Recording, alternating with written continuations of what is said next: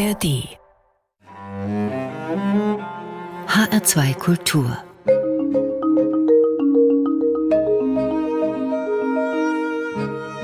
Doppelkopf. Mein Gast in dieser Sendung ist Daniel John Nicolai, Theatermacher.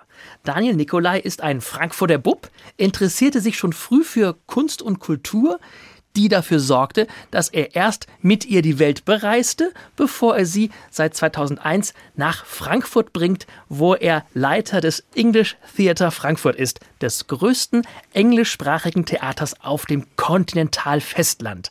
Ich bin Klaus Krückemeier und wir sprechen über Kultur made in Germany. Herzlich willkommen, Daniel Nicolai. Vielen Dank für die Einladung. sehr, sehr gerne. Ich habe es eben schon kurz erwähnt, bei Ihnen ging es ja schon früh mit Kunst und Kultur im Leben los. Wann, wie und warum? Also eigentlich, äh, dass ich ein schwuler Mann bin, hatte ich viele künstlerische Freunde konnte aber selbst nicht singen, ich wollte auch nie Schauspieler werden oder irgend sowas und habe eigentlich mit Fotografie begonnen, wenn du da drauf anspielst oder wenn sie da drauf anspielen. Fotografie und Kommunikationsdesign. Das in Darmstadt, das war damals noch an der Fachhochschule. Das habe ich aber nicht beendet. Da hat mein Leben so einen Purzelbaum gemacht. Bin bis zum Vordiplom gekommen. Vom Experimentieren beim Fotografieren, wo kam dann auf einmal die Idee her, Mensch, ich würde gerne in Darmstadt Kommunikationsdesign studieren? Das war eigentlich die einzige Möglichkeit, in der Umgebung Fotografie zu studieren. Und die Fotografie kam eigentlich was über Bühnen. Ich wollte eigentlich so Richtung Theaterfotograf gehen. Und also auch weil ich eben keine Regie oder sowas machen konnte, dachte ich, auch mit der Fotografie komme ich da unter. Und auch da wieder, warum denn Bühnenfotograf? Auch da muss ja irgendwo was mal Klick gemacht haben. Oh ja, das ist ja dann manchmal so das Umfeld, was man hat. Mein damaliger Freund war Opernsänger und dann bist du halt auf den Vorstellungen gewesen, auch in Proben und habe ich gedacht, das ist aber eigentlich eine interessante Welt, ja. Es ging ja nicht ganz, wie gesagt, mit dem Kommunikationsdesign zu Ende, aber auf einmal waren Sie ruckzuck Leiter einer Castingagentur. Ja, weil ich gemerkt hatte, dass also was so gefordert wird bei den Freelance-Fotografen, bei den Freiberuflern, was da an Einsatz nötig ist, das war mir dann einfach wirklich zu viel, dass du um, nach einem Zwölf-Stunden-Tag um 22 Uhr noch denkst, ach, jetzt machen wir eine freie Arbeit, weil wir die Modelle da haben oder sowas. Und dann bin ich mehr in die Organisation von Fotos gegangen. Und dann habe ich hier gefunden, 1992 gründete er die Produktionsfirma Floria Productions, die die Choreografen William Forsyth und Amanda Miller sowie den Komponisten Tom Willems weltweit repräsentierte. Das ist aber auch eine ganz schöne Aufgabe und Last, auf einmal solche Leute weltweit zu repräsentieren und zu vermarkten, oder? Also ich war Mitgründer, ne? da gab es noch einen Senior, den Gerardo. Das ist ein Mexikaner, der für Bill schon lange als Manager gearbeitet hat. Floria ist übrigens die Schwester von Tosca und äh, Gerardo war ein großer Opernfan. Und das war ja, als es wirklich richtig losging mit dem Theater. Denn der Gerardo hatte eben die Kontakte zu all diesen großen Künstlern, wollte daraus eigentlich eine kleine Firma machen und auch jüngere Künstler mit dem Image, dass sie in einer Firma vertreten sind, mit ganz großen Leuten hochziehen. Und das ist eben wieder so ein Purzelbaum gewesen, dass ich dann die Chance hatte, mit im Tanz zu arbeiten. Und das fand ich echt, äh, was ich war ein bisschen Klischee, schwuler Junge mit 16 ist ein Ballettfan. Also als ich die Chance hatte, 92 im Tanz zu arbeiten, habe ich das Castingbüro abgegeben und bin dann mit dem Gerardo unterwegs gewesen. Und ich weiß nicht, Frankfurter, die das oder Hessen, die das noch kennen, das Ballett Frankfurt, das ist damals eben in Châtelet in Paris aufgetreten. Das hatte weltweit Gastspiele. Die Werke von Bill Forsyth sind überall hin verkauft worden. Und das war natürlich ein super Einstieg über eben den Kontakt zu Gerardo. Und das ist eigentlich alles gekommen, weil ich Holländisch spreche und Tom Willems eben Holländer ist. Und wenn der hier produziert hat, damals dauerte das immer noch so sechs Wochen, bis man Ballettmusik fertig hatte, also für 20 Minuten oder so, dann haben wir uns immer getroffen und Holländisch geredet. Also sind manchmal ja so Zusammenhänge. Ne? Und woher kommt das Holländisch? Weil als Frankfurter Bub hat man ja Holländisch nicht einfach so in die Wiege gelegt bekommen. Ja, das ist ja doch immer sehr mit meinen Lebenspartnern verbunden. Also sozusagen, damals gab es noch Zivildienst. Ich habe Zivildienst gemacht. Ein Freund von mir, da hast du zur selben Zeit Urlaubsphasen und wir sind über Ostern nach Amsterdam gefahren. Und da habe ich meinen ersten Freund kennengelernt und im Anfang wollte ich diese kleine Sprache nicht lernen. Aber wenn du dann halt mit Leuten zusammen bist und du kapierst die Witze nicht und so, und Holländisch ist ja ziemlich leicht aufzunehmen, obwohl es kein Akzent der deutschen Sprache ist. Ja, das gibt ganz viele Sachen, die anders sind. Nee, so kam das Holländisch und dann war das natürlich gut mit dem Tom Willems. Dann bin ich da in diese Welt reingekommen. Ja. Ist ja ein kleines Sprachgebiet. Wenn du die Sprache dann kannst als Deutscher, das finden alle ganz toll. Also bist du schon mal und seitdem, also ich war auch immer nur mit holländischen Männern befreundet, beziehungsweise jetzt verheiratet. Ähm, ich bin auf Holländer spezialisiert. Ach, das ist ja spannend, aber trotzdem sind Sie ja erstmal fremd gewesen in diesem Bereich. Ne? Also jetzt was zu managen und zu organisieren, das kann man ja heute äh, aufwendig, äh, meistens sogar zweisprachig studieren. Mhm. Das heißt, da hatten Sie nicht Sorge, uh, kann ich das? Schaffe ich das? Will ich das? Nö, ich war ganz begeistert, dass die Möglichkeit überhaupt sich auftat. Das war super. Und dann ruckelt sich das ja auch ein. Also was ganz wichtig war, ist, denke ich, nicht nur Holländisch, sondern ich hatte schon auch ein Faible für die englische Sprache und das brauchst du eben, wenn du international unterwegs bist. Mit dem Tanz und Châtelet eigentlich auch Französisch, das habe ich dann versucht in der Volkshochschule noch zu lernen, aber das hat nicht gefruchtet. Wurden Sie denn da von der Familie unterstützt, Sprachen zu lernen, die Kunst ernst zu nehmen? Es das heißt ja häufig, ach, das ist alles brotlose Kunst, mach mal lieber was Anständiges. Nö, das war kein Problem. Also diese Liebe mit der Fotografie, das kam ja auch durch meinen Vater. Es sind damals noch Dunkelkammern, wo man von Hand alles mit Chemie macht. Das gibt's ja alles gar nicht mehr. Im, im so eigenen Wohnhaus hatte der Vater auch dann eine Dunkelkammer und ja, so? Ja, ja. Wo war das Heimatwohnhaus? Ja, ich bin in Wirklichkeit ein Eschborner Bub, kein Frankfurter ah, Bub. Gut, ich bin in Frankfurt wieder, uh. geboren, aber wir sind also die Heimatgemeinde ist Eschborn. War dann die Familie schon so ein bisschen auch auf Kunst, Kultur eingeschossen, also Fotografie zumindest war äh, willkommen. Mhm. Ähm, war sonst denn da Interesse an Theater, Tanz, Oper oder hat sich das selber bei Ihnen herauskristallisiert? Nee, eine ganz starke Prägung ist, dass das Haus meiner Eltern sehr, sehr offen war. Die hatten sehr, sehr viele Freunde in Israel und diese Kibbutzniks, die sind dann so in den 70er, 80er Jahren, durften die immer auf Weltreisen gehen, entweder Europa oder USA. Bei uns in Eschborn stand ein VW-Bus für die, ähm, die sind die eingeflogen. Frankfurt war sozusagen die Basis und von da bis nach Schweden, Norwegen gereist. Und da war ich so ungefähr zwölf. Ja, wenn ich die dann begrüßen konnte auf Englisch, was meine Eltern waren ja unterwegs und wenn nachmittags, wenn da jemand ankam, dann hast du sofort gemerkt, oh, also dieses Englisch, das ist ja ganz nützlich.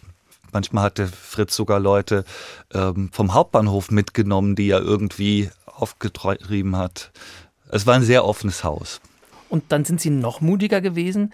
1993 wurde dann die Pretty Ugly Dance Company gegründet, nachdem sie schon vorher, äh, das habe ich hier stehen, in San Francisco, New York, Amsterdam, Paris und in England unterwegs waren. Das ist Bill Forsyth war hier der große Erneuerer des Balletts und Amanda Miller ist in seiner Kompanie als Choreografin groß geworden.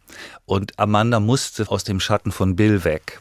Und da war es natürlich praktisch oder logischer, dass der Junior Manager mit der Amanda geht und der Gerardo bei Bill Forsyth bleibt. Und daraus hat sich ja dann eine neue Aufgabe und auch wieder viele internationale Gastspiele gegründet. Ja, die Amanda, die war dann viel mit dem Goethe-Institut unterwegs. Wir haben in Holland produziert, weil das billiger und günstiger war. Da gab es einfach viel Tanzinfrastruktur, viele Studios, viele junge Tänzer. Und ich glaube, es war fürs Goethe-Institut eigentlich auch ein ziemlicher Schritt, dass die eine Kompanie gefördert haben, die eine amerikanische Choreografin vorsteht. Das war jetzt nicht Pina Bausch oder so, wo das urdeutsch ist. Und die dann auch noch in Holland arbeiten, aber für Deutschland in Indien auf Tournee sind. Das fand ich äh, ganz klasse von denen. Internationaler geht's ja kaum. Wir kommen aber schon zu Ihrem ersten Musikwunsch, nämlich Santé. Was hat es damit auf sich? Ja, mit der Musik. Da ist sozusagen die Inspiration ist viel mein Mann. Der äh, interessiert sich total für Musik und lädt mich auch ab und zu zu Live-Konzerten und sowas ein. Ich werde sonst Santé nicht begegnet. Das kommt durch den Jab. Und ich finde halt inhaltlich, weil das so ein fröhliches Lied ist, es ist eigentlich Santé, ein Prost auf alle, die in Corona viel geholfen haben, aber eigentlich nicht so gesehen werden, fand ich zum Einstieg schön. Ja, darum hören wir jetzt gemeinsam das Lied Santé zum Wohl des belgischen Musikers Stromae.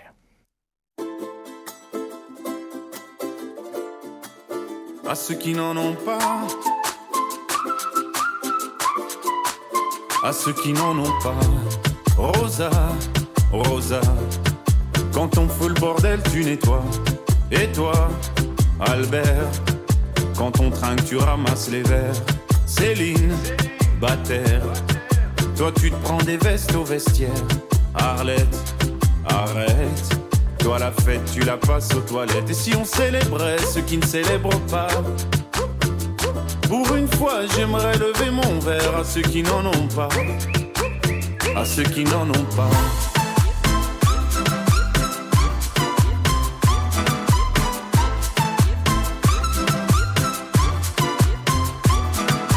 Quoi les bonnes manières? Semblant De toute façon, elle est payée pour le faire. Tu te prends pour ma mère Dans une heure, je reviens. Que ce soit propre, qu'on puisse y manger par terre. Trois heures que j'attends. Franchement, il est fabrique ou quoi? Heureusement que c'est que de faire. Appelle-moi ton responsable et fais vite. Elle pourrait se finir comme ça, ta carrière. Oui, célébrons ceux qui ne célèbrent pas. Encore une fois, j'aimerais lever mon verre à ceux qui n'en ont pas. À ceux qui n'en ont pas.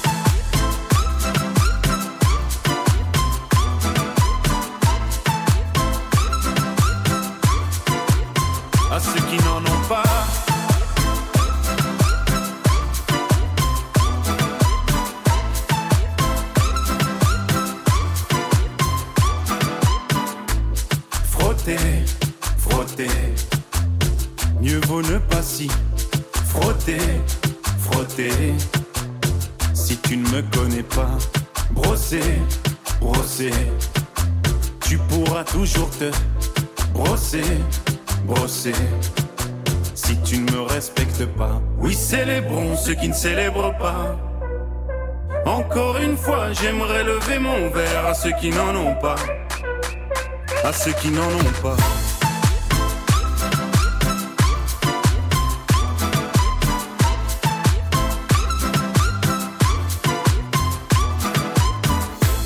Pilote d'avion ou infirmière, chauffeur de camion, hôtesse de l'air, boulanger ou marin pêcheur, un verre aux champions des pires horaires, aux jeunes parents bercés par les pleurs, aux insomniaques de profession, et tous ceux qui souffrent de peine de cœur, qui n'ont pas le cœur aux célébrations.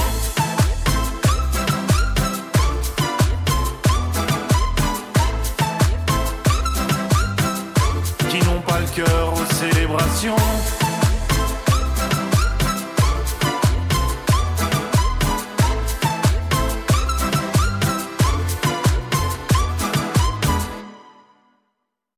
Sie hören Doppelkopf auf HR2 Kultur und in der ARD Audiothek. Ich bin Klaus Krückemeier und das war das Lied Santé des belgischen Musikers Stromae, der erste Musikwunsch meines Gastes Daniel John Nicolai, Intendant des English Theatre Frankfurt.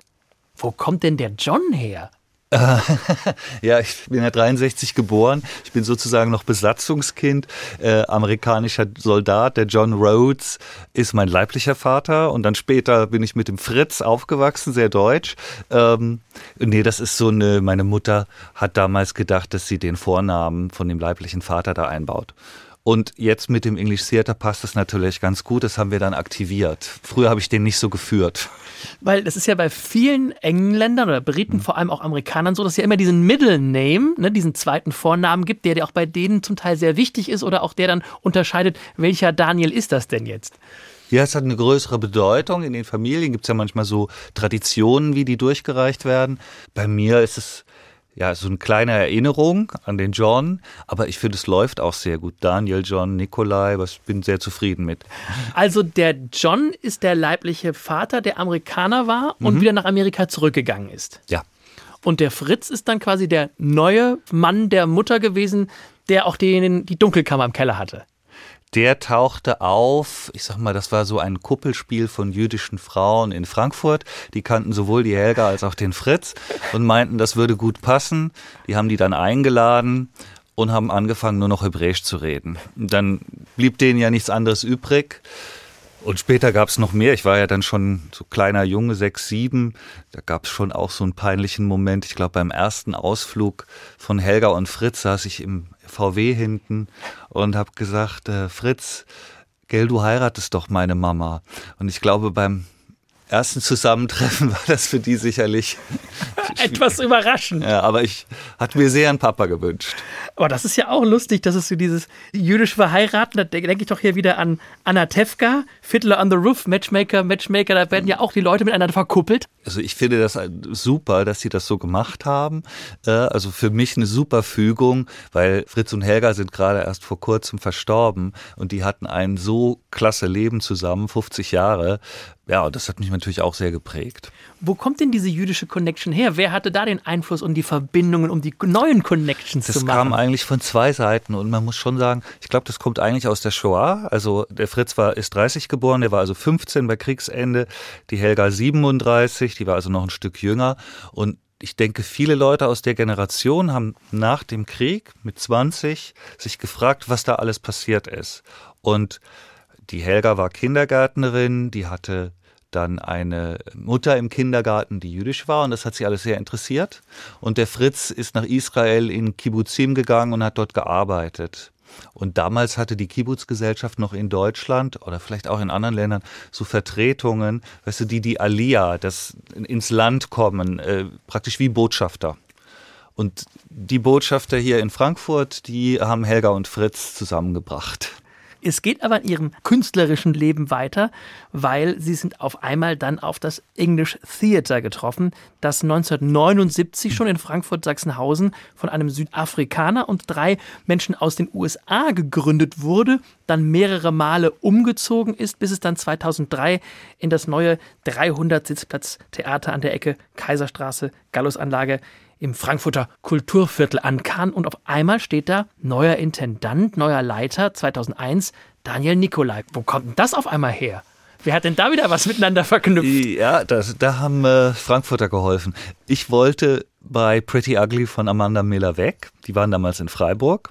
Und das kann man natürlich nicht irgendwie in die Zeitung schreiben, Ballettmanager sucht neue Aufgabe, sondern das erzählst du nur so ein paar Leuten im inneren Kreis. Und das wusste jemand in London, jemand in Irland und in Belgien und eben hier in Frankfurt. Und der schrieb Jobidee, English Theater braucht dringend neuen Geschäftsführer. Also ich bin da ja nicht als künstlerischer Leiter gelandet, weil das Haus damals in großen finanziellen Problemen war. Und als ich dahin kam, oder die Entscheidung, dahin zu gehen, dachte ich von, okay, wenn du jetzt bei Pretty Ugly weggehst, dann hast du sowieso nicht sofort eine andere Aufgabe oder Engagement oder so, weil Theater in Deutschland ist ja auch so ein Saisonbetrieb und im Mai wird es nicht mehr besetzt. Ne? Ja, und dann dachte ich, okay, wir können das ja probieren. Kriegen wir das wieder hoch, ist klasse. Wenn wir das nicht wieder hochkriegen, ist es jetzt auch kein Drama. Und da bin ich, ich glaube, im August gelandet und kurz vor Weihnachten musste ich Insolvenz anmelden. Das war aber nicht mein Verschulden, das wusste auch jeder, das ist halt einfach nicht mehr zu retten gewesen. Und dann gab es eigentlich unter dem Kulturdezernenten Nordhoff und mit ein paar Frankfurter Bürgern so eine ganz schnelle Aktion, dass die Subventionen umzuwidmen, keine Sponsorengelder mehr in das insolvente Theater zu schießen und einen Neustart zu machen. Das wurde dann neu aufgesetzt als gemeinnützige GmbH auch, was einfach besser ist und transparenter ist als so eine Vereinsstruktur. Und dann ging das langsam, langsam wieder hoch. Also so ein Neudeutsch Turnaround, so ein äh, Wechsel kriegst nicht so schnell hin, wie das manchmal bei Banken geht. Ich würde sagen, 2,6, 2,7 sind wir da langsam rausgekrabbelt. Und vorher hatten wir den Umzug in das Galileo. Äh, das war im September 2003, haben wir das eröffnet. Dieser Wechsel, also neues Theater, Funkelnagel neu, speziell gebaut, das hat natürlich viel Aufmerksamkeit auch gebracht und geholfen. Wie war Ihr Vorgehen aus einer ersten Insolvenz, dann einer Neugründung, das wirklich wieder Stückchen für Stückchen hoch und schöner und besser zu bekommen? Das Musical ist sehr, sehr wichtig und es ist eben sehr unterhaltend und spricht ein ganz, ganz breites Publikum an, ist aber nicht wie so ein Touring-Musical, was in Deutschland viel gibt, sondern ist ja speziell für diese Räumlichkeit gemacht. Also Leute aus dem Ausland haben mal gesagt, es ist ein Delikatessenladen. Das ist klein, aber fein. Und die Musicals finanzieren dann natürlich die anderen Sachen. Also im Schauspiel sind wir manchmal moderner, manchmal experimenteller, kann alles Mögliche sein, kann ein Klassiker sein, kann eine Komödie sein. Es darf nur nicht hermetisch sein. Ich will schon, das wäre bei uns das kann man nie garantieren, weil wir haben ja unterschiedliches Publikum, aber dass man doch, wenn man sich entscheidet, in eine Vorstellung zu gehen, hoffentlich danach entweder sehr unterhalten oder tief berührt. Also es muss ein Rollercoaster-Ride sein, eine äh, Achterbahnfahrt. eine Achterbahnfahrt, dass die Leute das genießen können. Und ich glaube, das ist auch wichtig, um das Publikum hier zurückzuholen. In Deutschland hat man ja ein bisschen den Luxus durch das Stadttheatersystem und die ganzen Gelder, die in die Kultur gehen, finde ich auch sehr, sehr gut, dass das möglich ist. Aber da ist nicht so ein Druck drauf auf dem Ticketverkauf wie jetzt zum Beispiel in London, wo es ganz kommerziell ist. Das haben wir ja zum Glück nicht. Ja, wir sind auch subventioniert. Aber bei diesem gemischten Spielbetrieb im Moment, denke ich, muss man sehen, dass die Leute zurückkommen und dass sich rumspricht, dass sie ein wunderbares Erlebnis haben. Also mit Sister Act hat das jetzt funktioniert, aber auch vorher ähm, Secret Life of Humans, das ist inspiriert von dem Buch von Harari. Das ist also ein viel ernsteres Stück und mit einem abstrakten Set und man springt in der Zeit, also historisch. Äh, das ist kompliziert und hat trotzdem fast siebeneinhalbtausend Zuschauer gehabt. Also in ein paar Wochen ist es dann. Also unser Publikum ist eigentlich wieder da.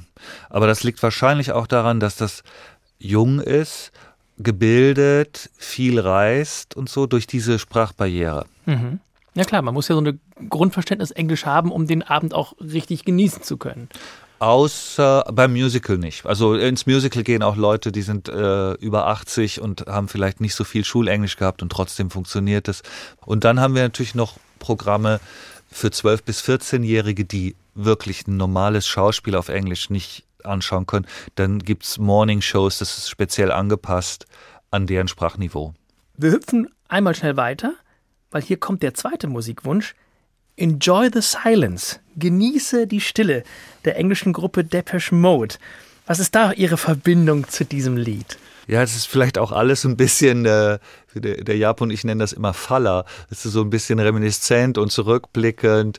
Der David Garn, ich war mit dem Jahr in einem Konzert von, von Depeche Mode in Amsterdam.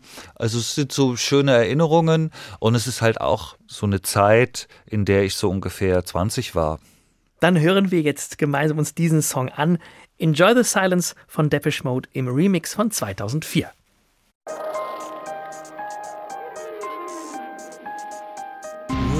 Like violence break the silence, come crashing in into my little world.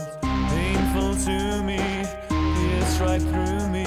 Can't you understand? Oh, my little girl. All I ever wanted, all I ever needed is here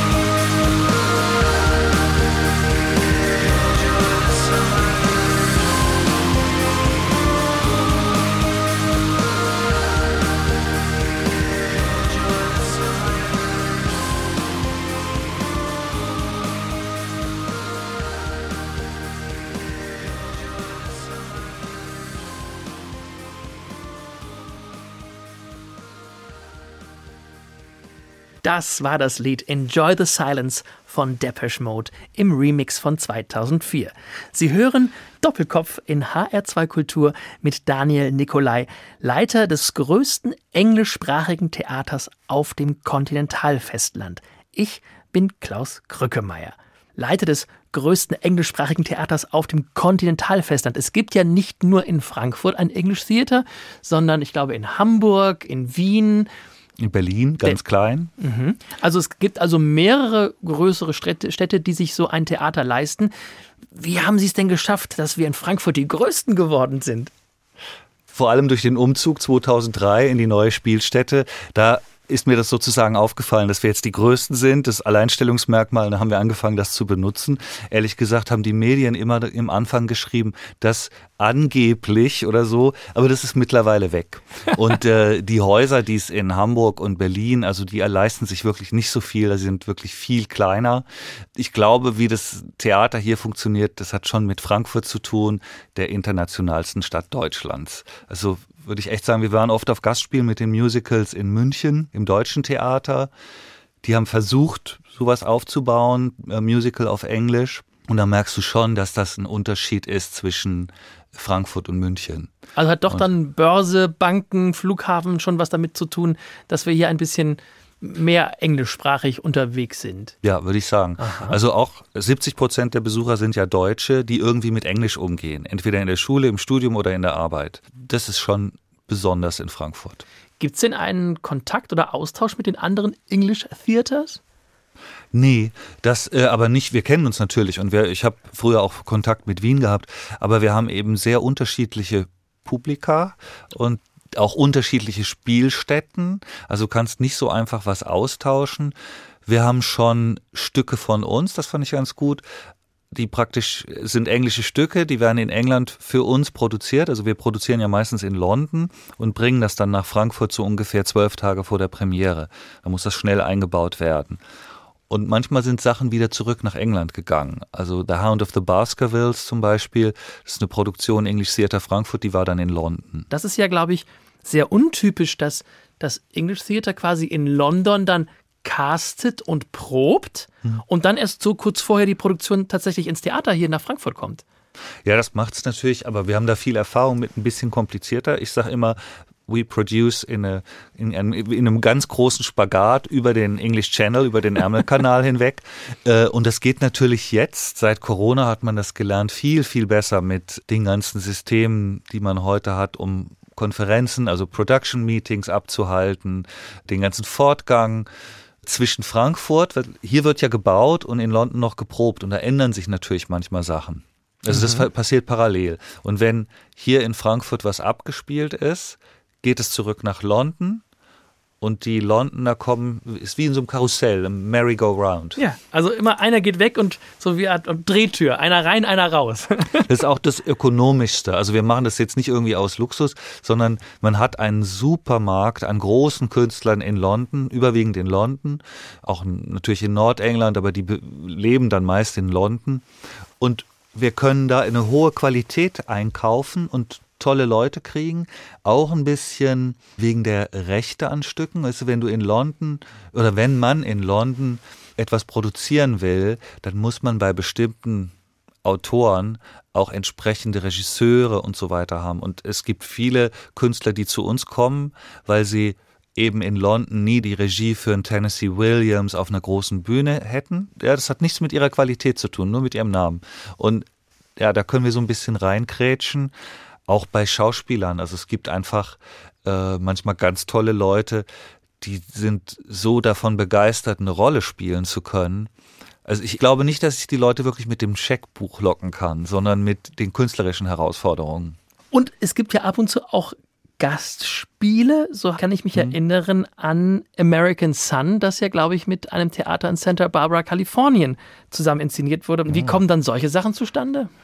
Das ist eigentlich eine ganz lange, würde ich sagen, künstlerische Freundschaft. Der Jonathan Fox, der hat bei uns vor vielen Jahren Visiting Mr. Green inszeniert. Also der kam als Freelance, äh, freiberuflicher äh, Regisseur aus Amerika zu uns, weil wir natürlich bei amerikanischen Autoren auch gerne amerikanische Kreative und Schauspieler haben.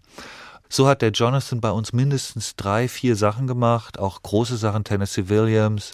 Und da als er Theaterleiter wurde, lag das natürlich vor der Hand.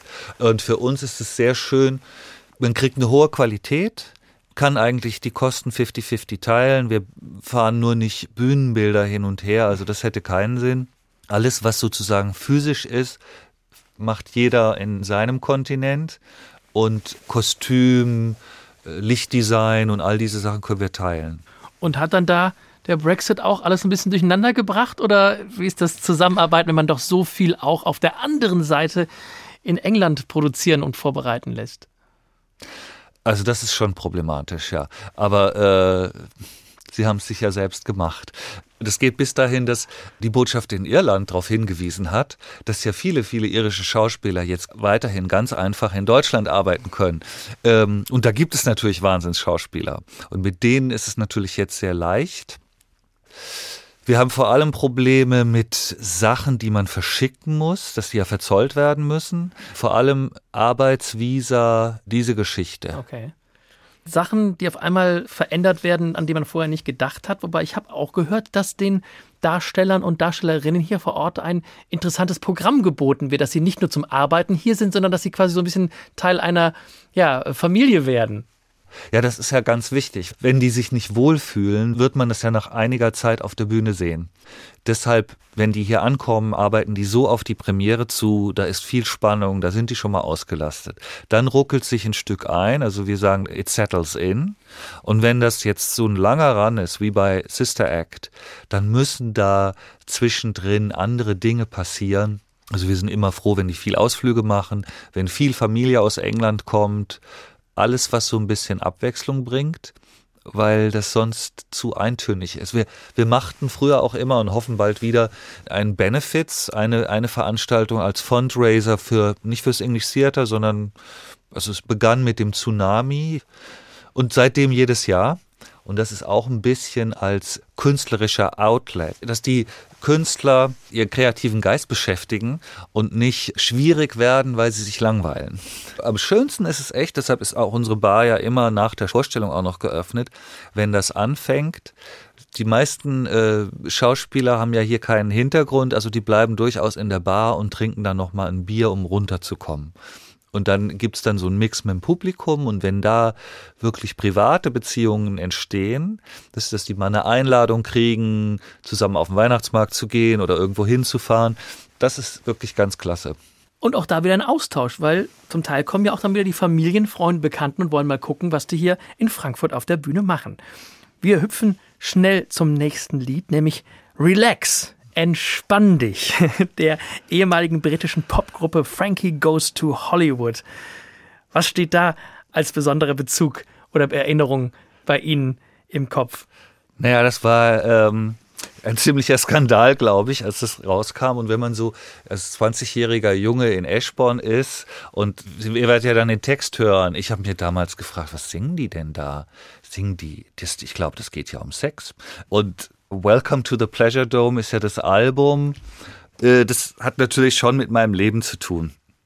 Dann hören wir doch einfach zusammen rein. Hier ist Relax von Frankie Goes to Hollywood. When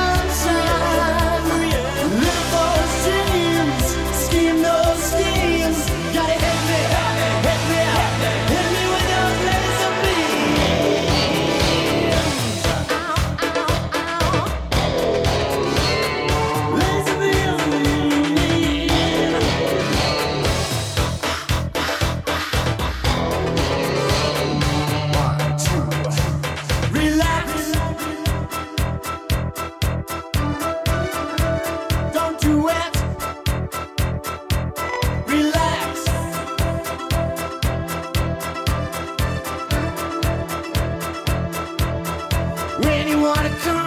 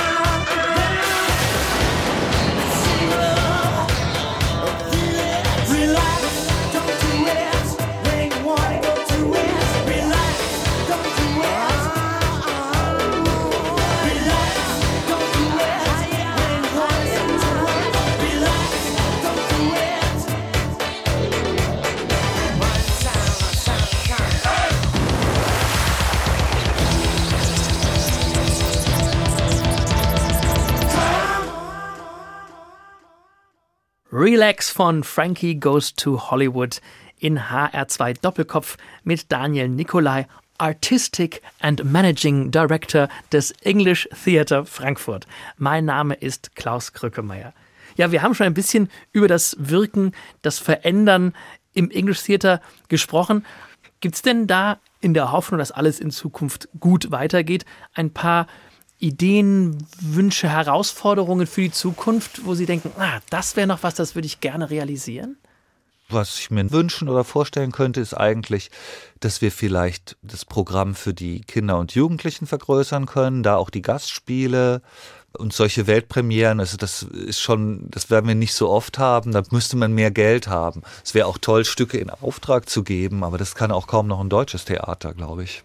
Aber zumindest sind doch Wünsche da und wer weiß, was da noch kommt. Aber neben den Sachen für die Arbeit, die Ihnen ja sehr viel Spaß zu machen scheint, schwirren da noch andere Dinge durch Ihren Kopf? Ist da noch Zeit für Hobbys oder andere Sachen in Ihrem Leben? Ähm, für andere Sachen auf jeden Fall, aber also ich gehe jetzt so neben der Arbeit nicht so viel privat ins Theater oder lese privat Bücher, weil wir müssen die Skripte lesen und ich abonniere die Zeit. Also wenn ich die Zeit erstmal gelesen habe, dann ist schon mal die Woche halb rum. Nee, es wäre natürlich toll, wenn mein Mann, der arbeitet ja für die Stadt Amsterdam, und ich am gleichen Ort leben könnten. Ich kann das Theater nicht so leicht äh, bewegen. Also es wäre toll, wenn, wenn der Jab hierher käme. Hab ja mit der Petra, mit einer lesbischen Frau ein Kind, die Lenja. Es wäre klasse, wenn die vielleicht sich auch Richtung Frankfurt bewegt und Weil die studiert. lebt gerade in. Die lebt in Speyer. Sehr schön, äh, super schöne sch- kleine Stadt mit viel sozialer Kontrolle. Also die ist da schon als kleines Kind gut aufgehoben. Aber mittlerweile ist sie, die wird bald 14 und dann geht man schon mal in Frankfurt vielleicht einkaufen und aus und so. Interessiert die sich denn für Theater oder schaut schon mal in einer Vorstellung im English Theater mit ihrer Englischkenntnis vorbei? Also die muss zwangsläufig Vorstellungen sehen, auch wenn die vielleicht für sie noch ein bisschen ja, äh, zu advanced sind, zu Fortgeschritten. zu fortgeschritten oder zu viel ähm, auch Sprachkenntnis und so fordern. Aber ehrlich gesagt, das überträgt sich nicht so. Also sie hat auch kein besonderes Interesse an Englisch eigentlich. Das kommt vielleicht einfach noch. Ich glaube, man muss das jetzt in dem Alter auch einfach mal laufen lassen. Ähm, ich bin sehr glücklich mit ihr. Ja, das ist das Wichtigste. Aber durch Corona wurden ja auch viele Arbeitsplätze digitalisiert oder sind remote, also als Homeoffice oder Mobile Office durchführbar. Wäre da die Chance nicht vielleicht für Ihren Ehemann dann äh, statt in Amsterdam vielleicht von Frankfurt aus so ein paar Tage mal zu arbeiten? Oh, das hatten wir über Wochen und es hat geklappt, auch über Monate. Und der Jaab entwickelt vor allem Texte für Projekte der Stadt. Von daher, der kann das wunderbar von hier machen und der ist eigentlich jeden Monat mindestens zwei Wochen hier. Ich fahre jetzt am Freitag wieder dann nach Holland. Das ist dann immer so ein kurzes Wochenende oder so. Also wir machen das schon 16 Jahre. Es geht auch, aber seit Corona geht es viel einfacher. Wie viel muss man denn als Leiter eines Theaters vor Ort sein?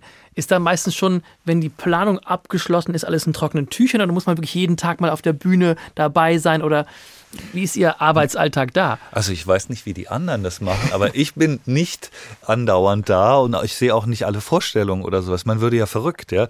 Dafür haben wir einen Stage Manager, was in Deutschland so wahrscheinlich inspizient ist, aber in England machen die sehr viel mehr.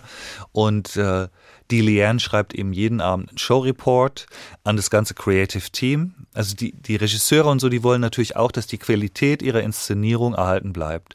Und in dem Showreport steht drinne, um wie viel Uhr das angefangen hat, wie lang der erste Akt war, wie war die Temperatur im Raum, die Reaktion des Publikums, welche Cues wurden, äh, also sind nicht richtig gedrückt. Das kann dann auch für Mitarbeiter manchmal peinlich sein. Aber so sieht nicht nur der Produzent, also ich, sondern auch der Regisseur, der Bühnenbildner, der Choreograf, jeder guckt da drauf und dann wird mit den Abteilungen gesprochen, wenn da irgendwas korrigiert werden muss oder so. Es ist ja live, also in so einem Bühnenbild gehen natürlich auch Sachen kaputt, äh, Kostüme reißen und so, das äh, findet man dann alles im Showreport. Sie haben ja eben gesagt, besetzt und geprobt wird ja vor allem in London. Die Kostüme und das Bühnenbild, wo kommt das denn meistens her?